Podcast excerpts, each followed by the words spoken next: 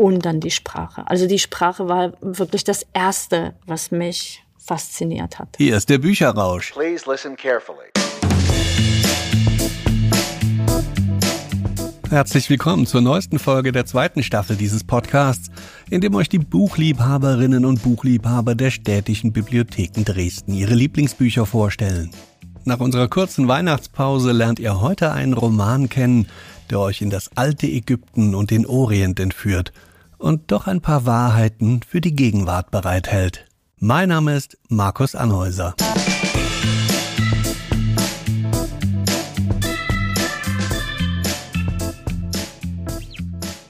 Mein Name ist Luzi Palisch.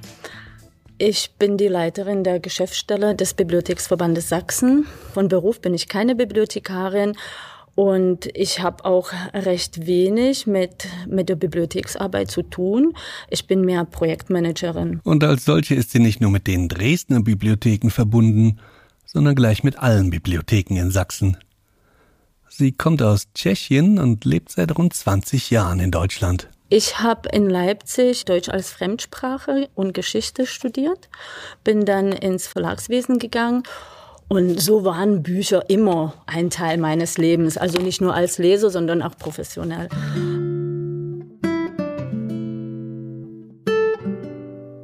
Ich habe einen äh, historischen Roman mitgebracht. Es ist von Mika Valtari, von einem finnischen Autor. Ich glaube, sein bekanntester Roman, historischer Roman, äh, Sinohe der Ägypter. Es ist auch äh, das wichtigste Buch von Mika Waltari. Er war zwar auch Lyriker und hat Erzählungen geschrieben, aber sein bedeutendstes Werk sind historische Romane. Er ist auch einer der bekanntesten und erfolgreichsten finnischen Autoren. Also er hat schon mit diesem Buch ein Denkmal äh, sich geschaffen.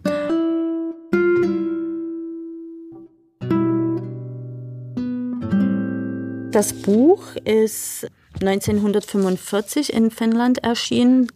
Ich glaube, es war auch kein Zufall, dass dieses Buch 1945, also nach dem Zweiten Weltkrieg erschienen ist, weil mein Fazit dieses Buches ist einerseits die Kritik an der Sinnlosigkeit des Krieges. Da werden sehr detailliert auch die die Kriegshandlungen, die Kämpfe, wie grausam sie sind, äh, beschrieben. Andererseits wird auch die Religion stark kritisiert, die oft auch ein Instrument des Machtspiels ist. Und auch die, ja, die Praktiken der Machtausübung, wie das funktioniert. Das ist große Kritik einerseits und ich sage immer, Ode an das normale, einfache Leben.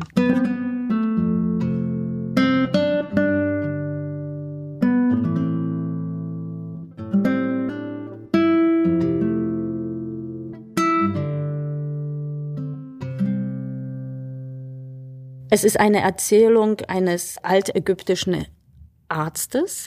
Mika Waltari bringt uns ins alte Ägypten in 14. Jahrhundert vor Christus.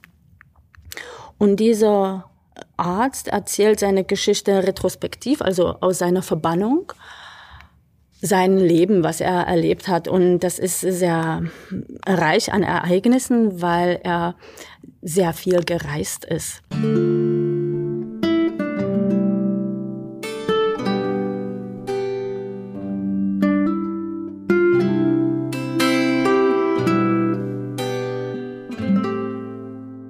Eigentlich fängt die Geschichte an mit seiner Kindheit.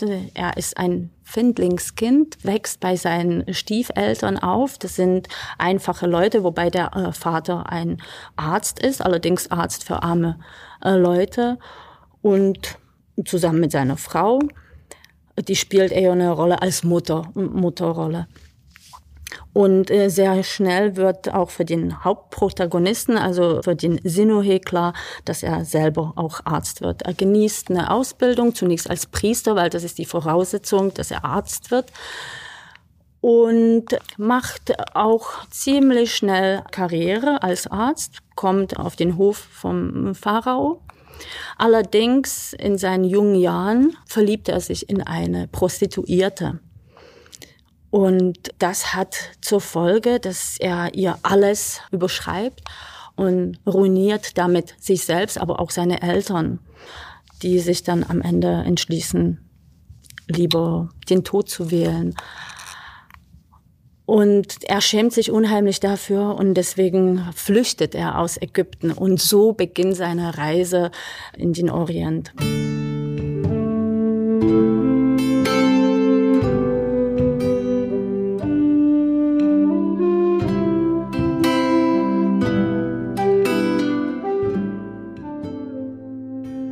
Er reist zunächst nach Syrien, nach Babylonien, dann über hm, das heutige Israel bis nach Kreta und dann nach vielen, vielen Jahren kommt er zurück ins Ägypten, das sich in großen Umbrüchen befindet, weil äh, der neue Pharao Echnaton besteigt den Thron. Echnaton ist auch in, den, in der jetzigen Zeit ein umstrittener Pharao, der, äh, denn er wollte einen neuen Gott einführen. Er hat das auch versucht, was am Ende zu, zum Bürgerkrieg und zu innerpolitischen Kämpfen geführt hat und das Land in den Umsturz gebracht hat.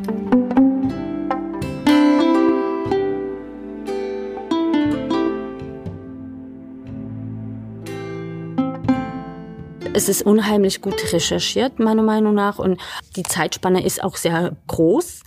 Äh, man erfährt aber unheimlich viel über die Kultur, über die Gewohnheiten der Menschen und es geht nicht um die Erzählung der historischen Ereignisse, wie es passiert ist, was alles passiert ist, sondern es geht um die Menschen und es ist sehr gut gezeigt, gerade er, der Gebildete, der Erfahrene mit sehr vielen Erlebnissen, ihn begleitet gleichzeitig aber sein Sklave, der halb Krüppel ist, indem er auch ein Auge verloren hat und äußerlich nicht besonders hübsch ist, gleichzeitig aber auch unheimlich schlau, wird dann auch zum tüchtigen Geschäftsmann und schafft es für ihn und auch für seinen Herrn unglaublich großes Eigentum zu schaffen. Und trotzdem ist er diesem Herrn immer treu geblieben, obwohl er auch dann später Freiheit erwirbt. Aber bis zuletzt ist er seinem Herrn treu geblieben. Und diese Person des Sklaven, das ist so eine besondere Freundschaft zwischen dem Herrn und zwischen dem Sklaven, das ist äh, so eine Verbindung, Abhängigkeit, würde ich sagen, die retten sich auch gegenseitig das Leben mehrmals äh, auf den Reisen. Und es zeigt, dass die Bildung und Erfahrung nicht immer das sind, äh, das Wichtigste im Leben. Das wird an mehreren Personen gezeigt, dass einfache Leute oft intuitiv handeln und trotzdem viel schlauer, die, die Lebensschlauheit bringen. Das fand ich äh, sehr schön dargestellt.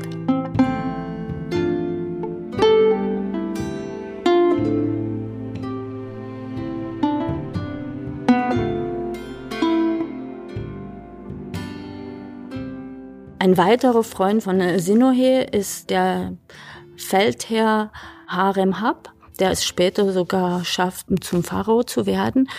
Es ist ein, ich will sagen, Pseudo-Freund. Die Beziehung ist sehr ungleich, weil äh, Harem Hab steht höher positioniert als Sinohe, obwohl Sinohe genießt sehr viel Ansehen durch seine Bildung und Reiseerfahrung und er ist der Leibarzt des Pharaos. Trotzdem äh, sind sie nicht gleich wert. Und ähm, Harem Hab äh, tut auch Sinohe missbrauchen, würde ich sagen, für seine politischen Ziele und bewusst sein Leben aufs Spiel setzen.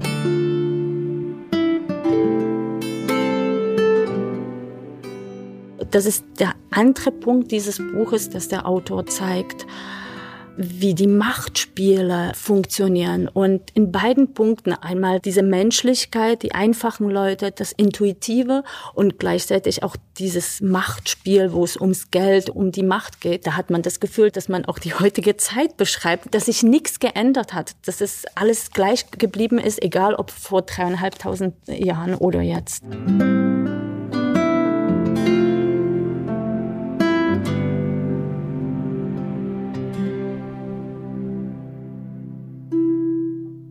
Da geht's eigentlich um die Machtspiele, wo ich gesagt habe, dass die Prinzipien dieses Machtspiel aufgezeigt werden. Und das ist das, wo man sagen würde, ja, funktioniert heutzutage genauso wie damals. Ähm, das ist eine kurze Szene, wo er mit einem König spricht und der ihm erklärt, wie es eigentlich funktioniert.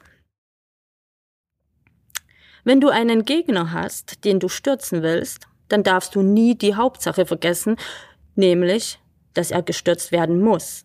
Das haltet ihr immer vor Augen. Deshalb, Deshalb sprich bei, bei allen Gelegenheiten falsch von ihm. Leg ihm alle seine Taten falsch aus und zeigt er Barmherzigkeit, dann stelle es als Heuchelei dar.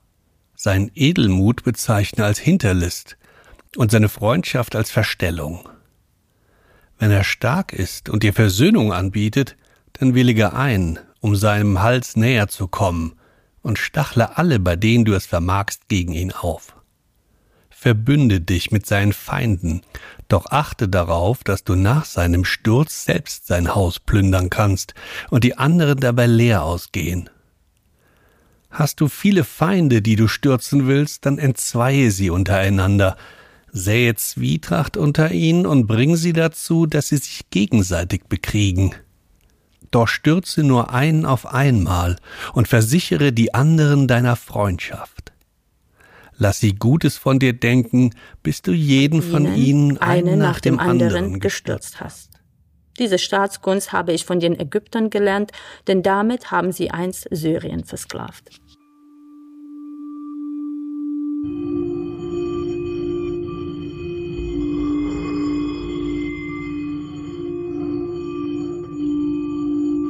Es ist ein trauriges Buch, weil er ist zwar gebildet, man kann sagen auch schlau und erfahren und trotzdem in den entscheidenden Momenten versagt er. Er wählt falsche Prioritäten, die dazu führen, dass seine Liebsten zu Tode kommen. Und das ist nicht nur einmal, sondern das, das passiert ihm mehrmals. Und, und das zeigt wieder, dass auch Bildung nicht die entscheidenden Sachen sind im Leben. Das sind eben der Sklave oder auch, er hat dann noch eine andere Sklavin, die sich um ihn kümmert, dass sie imstande sind, bessere Entscheidungen zu treffen als er, der gebildet ist.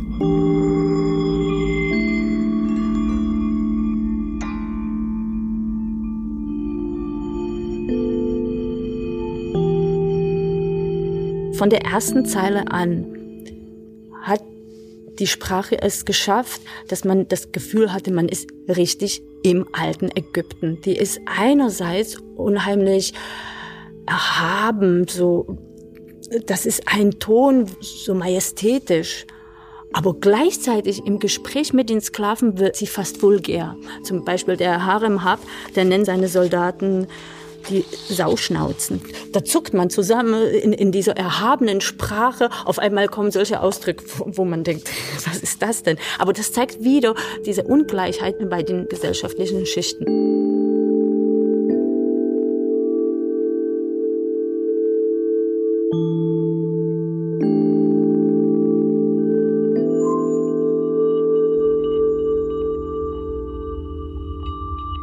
Es hat mich unheimlich auch aufgewühlt, das Buch. Ich habe oft das Problem, dass ich äh, dann lange in dem Buch verharre, in Gedanken, obwohl ich das schon zu Ende gelesen habe. Ich schreibe mir so gut wie bei jedem Buch etwas raus. Aber bei diesem Buch habe ich mir seitenweise äh, Sachen aufgeschrieben, äh, die ich sehr klug fand und äh, wo ich immer mal wieder äh, reinschaue. In Verbindung mit der Sprache, wie das formuliert wurde, finde ich das sehr schön. Aber ja, obwohl ich nicht Fan von historischen Romanen hat, hat es umso mehr eine Wirkung auf mich. Es hat mich wirklich berührt und ich fand das so spannend.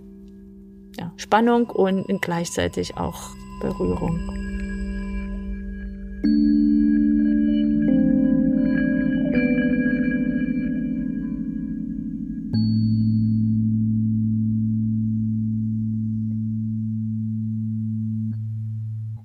Das war Luzi Palich, die euch Sinohe der Ägypter des finnischen Autors Mika Walteri vorstellte. Der historische Roman ist 1945 erschienen und wurde in den 50er Jahren erstmals ins Deutsche übersetzt. Ihr bekommt das gewaltige Werk sicher auch in eurer Bibliothek, egal wo ihr diesen Podcast hört. Wenn euch diese Folge gefallen hat, hört doch mal in die erste Staffel rein wo euch zum Beispiel Silvia Kindelberger die hellen Tage von Juja Bank empfiehlt. Das ist ein wunderschönes Buch, ganz herrlich erzählt. Ich bin halt auf der Suche nach einem Buch für den heutigen Tag so an meinem Bücherregal langgegangen und das mag ich sehr gerne, weil man dann so aus den Buchrücken treten dann so Bilder, Situationen oder Personen hervor und ich habe dann die hellen Tage wieder rausgezogen und habe gemerkt, egal wo man das aufschlägt, man ist da gleich wieder zu Hause.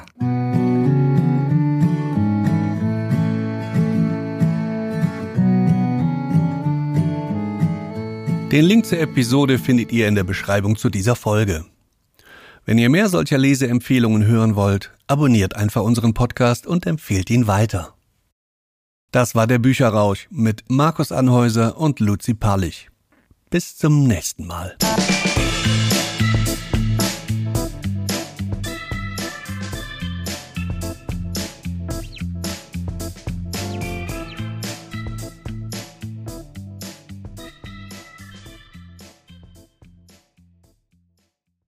Der Bücherrausch ist eine Produktion von Markus Anhäuser. Die Titelmelodie Please Listen Carefully ist von Jazar.